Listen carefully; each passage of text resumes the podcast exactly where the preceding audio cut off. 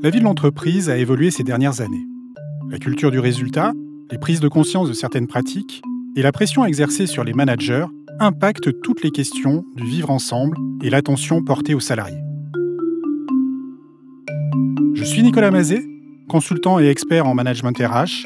Je vais tenter de décrypter avec vous certaines situations professionnelles.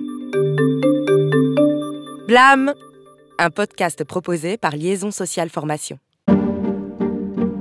Une autre vie commence pour Céline. Montpellier, son ex-mari, tout ça c'est derrière elle maintenant. Sa nouvelle entreprise rennaise, c'est la promesse de nouvelles rencontres.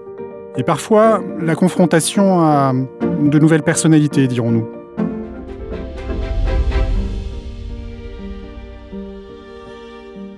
Céline a pris son poste depuis quelques semaines et sa seconde vie lui plaît beaucoup.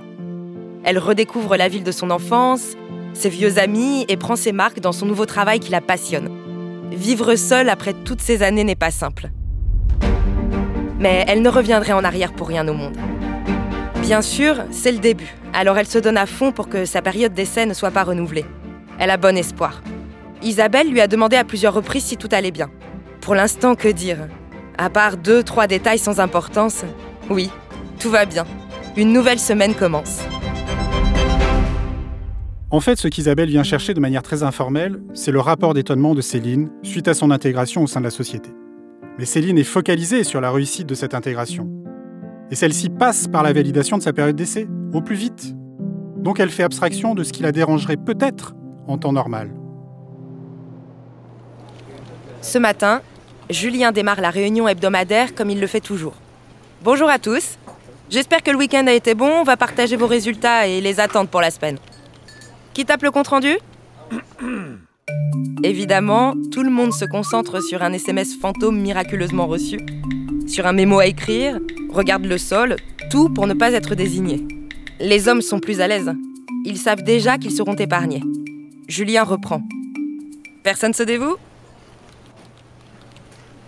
Il regarde la salle, soupire et s'arrête sur un visage. Élodie, je compte sur toi?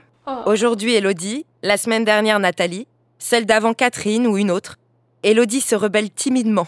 Mais Julien sait la flatter sur la qualité de ses prises de notes et sur son bel esprit de synthèse, si particulier chez les femmes. Eh bien, Julien semble avoir quelques stéréotypes sur des compétences qui seraient prioritairement détenues par les femmes. Ces préjugés sont la porte d'entrée au comportement et agissement sexiste. Il aurait tout aussi bien pu estimer que le café est meilleur lorsqu'il est préparé et servi par une femme.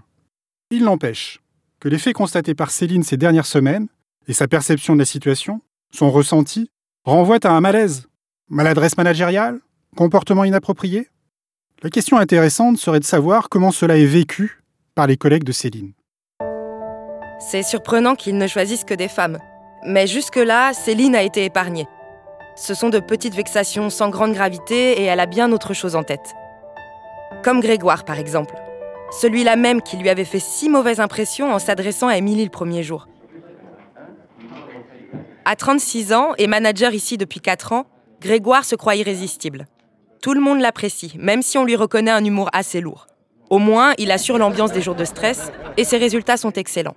Céline et lui ne travaillent pas directement ensemble. Mais rien ne l'empêche de passer la voir, chaque jour, pour un oui ou pour un non. Aujourd'hui ne sera pas différent. À peine sortie de réunion, Céline retourne à son bureau pour éplucher les derniers mails reçus. Coucou belle brune, alors on est de quelle humeur aujourd'hui? Tu veux un café? Céline ne lève pas les yeux de son ordinateur. Elle lui répond tout en distance que ça va, merci, qu'elle en a déjà pris deux et qu'elle a beaucoup de travail. Il s'assoit sur son bureau, tente de la dérider mais rien n'y fait. Je comprends que tu sois obligé de bosser deux fois plus que moi pour la même charge de travail. C'est compliqué pour vous les femmes. Hein. Toute cette énergie dépensée pour vous rendre belle et nous rendre fous sont des neurones que vous perdez pour le reste. Et il éclate de rire. Je crois que Grégoire a oublié que l'on pouvait rire de tout, mais pas avec n'importe qui. Ah oui, qu'est-ce qui l'autorise à se comporter de cette manière avec Céline? A-t-il reçu des signaux qui lui permettent de poursuivre cette attitude? Grégoire pense-t-il que s'il n'y a pas de non, c'est forcément un oui de la part de Céline? En tentant le registre de l'humour, Grégoire devient clairement sexiste et vexant. Elle ne dit rien. Elle ne dit rien pour ne pas en dire trop. pour ne pas dépasser les bornes, pour que ça ne retombe pas sur elle. Elle ne dit rien, mais le silence qu'elle laisse devrait lui faire comprendre. Il s'approche de plus en plus. Céline est mal à l'aise. Quel besoin a-t-il de lui parler d'aussi près? Il la fixe quelques secondes, puis se recule d'un bond. Plaisante, oh là là, t'as vraiment aucun humour. Mais on n'est rien sans vous, tu le sais bien. Allez va, détends-toi. Et puis viens boire un verre avec nous après le bureau, tu verras que tu finiras par m'aimer. Il quitte le bureau exagérant l'effet dramatique de sa sortie. Ce soir, c'est un verre, lundi, c'était un dîner, mercredi, le footing des cadres qu'il organise depuis trois ans, et chaque vendredi, des propositions pour le week-end. Elle décline toujours. Certains jours, quand elle est de bonne humeur, il peut être drôle, presque touchant. Elle se surprend à rire avec lui. Forcément, elle culpabilise, elle n'a pas été assez claire depuis le début. Comment faire machine arrière, sans passer pour une pain bêche par ses comportements inappropriés, Grégoire crée un malaise chez Céline, qui commence même à culpabiliser en se disant qu'elle n'a pas été suffisamment explicite suite aux invitations de son collègue. Pourtant, il faut lui rappeler qu'elle a envoyé des signaux négatifs à Grégoire. Par sa posture, ses réactions, son attitude fermée et même ses silences. Ces signaux, Grégoire ne les capte pas. Il est intrusif et se comporte en dragueur lourd typique. C'est bien lui et seulement lui qui se met en faute. La répétition des actes décrits par Céline. Chaque vendredi, des propositions pour le week-end. Sur des temps, donc hors contexte professionnel, peuvent être constitutifs d'agissements sexistes au sens du Code du travail. Et même, ces pratiques ont déjà été qualifiées comme harcèlement sexuel par la jurisprudence. Que peut-on conseiller à Céline pour ne plus subir les agissements de son collègue? Alors vous allez me dire, euh, pourquoi elle ne le rembarre pas sèchement, ce donjon de pacotille? Mais forcément, elle doit se dire que cela pourrait avoir des conséquences sur sa période d'essai et l'image qu'elle souhaite renvoyer auprès de ses collègues. Ah oui, il faut rester cool ici. Non, il vaut mieux suggérer à Céline de partager ces événements avec une tierce personne de l'entreprise, avec laquelle elle est en confiance, et qui pourrait, dans l'idéal, recadrer Grégoire. Isabelle semble toute désignée pour jouer ce rôle. Bah oui, elle exerce une fonction RH, elle s'intéresse à Céline, à la manière dont elle s'intègre dans l'entreprise, c'est avec elle qu'elle devrait partager son malaise, avant que la situation ne devienne invivable. Et nos DRH Que peuvent-ils faire pour prévenir de tels comportements inacceptables et sanctionnés par la loi?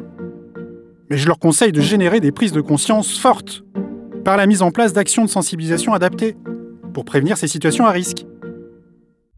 Les situations décrites ici, elles renvoient à des préjugés, des comportements, des pratiques, plus ou moins ancrés en fonction des organisations et de leur histoire, mais qui ne sont plus tolérables aujourd'hui, et qui représentent un enjeu clé du mieux vivre ensemble dans l'entreprise de demain.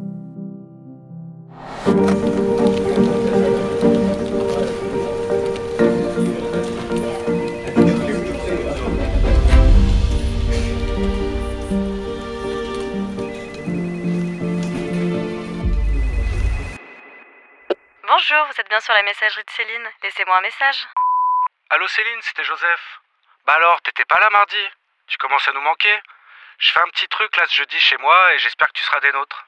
Bisous Ce podcast vous a été présenté par Liaison Sociale Formation. Retrouvez nos solutions RH sur wk-formation.fr.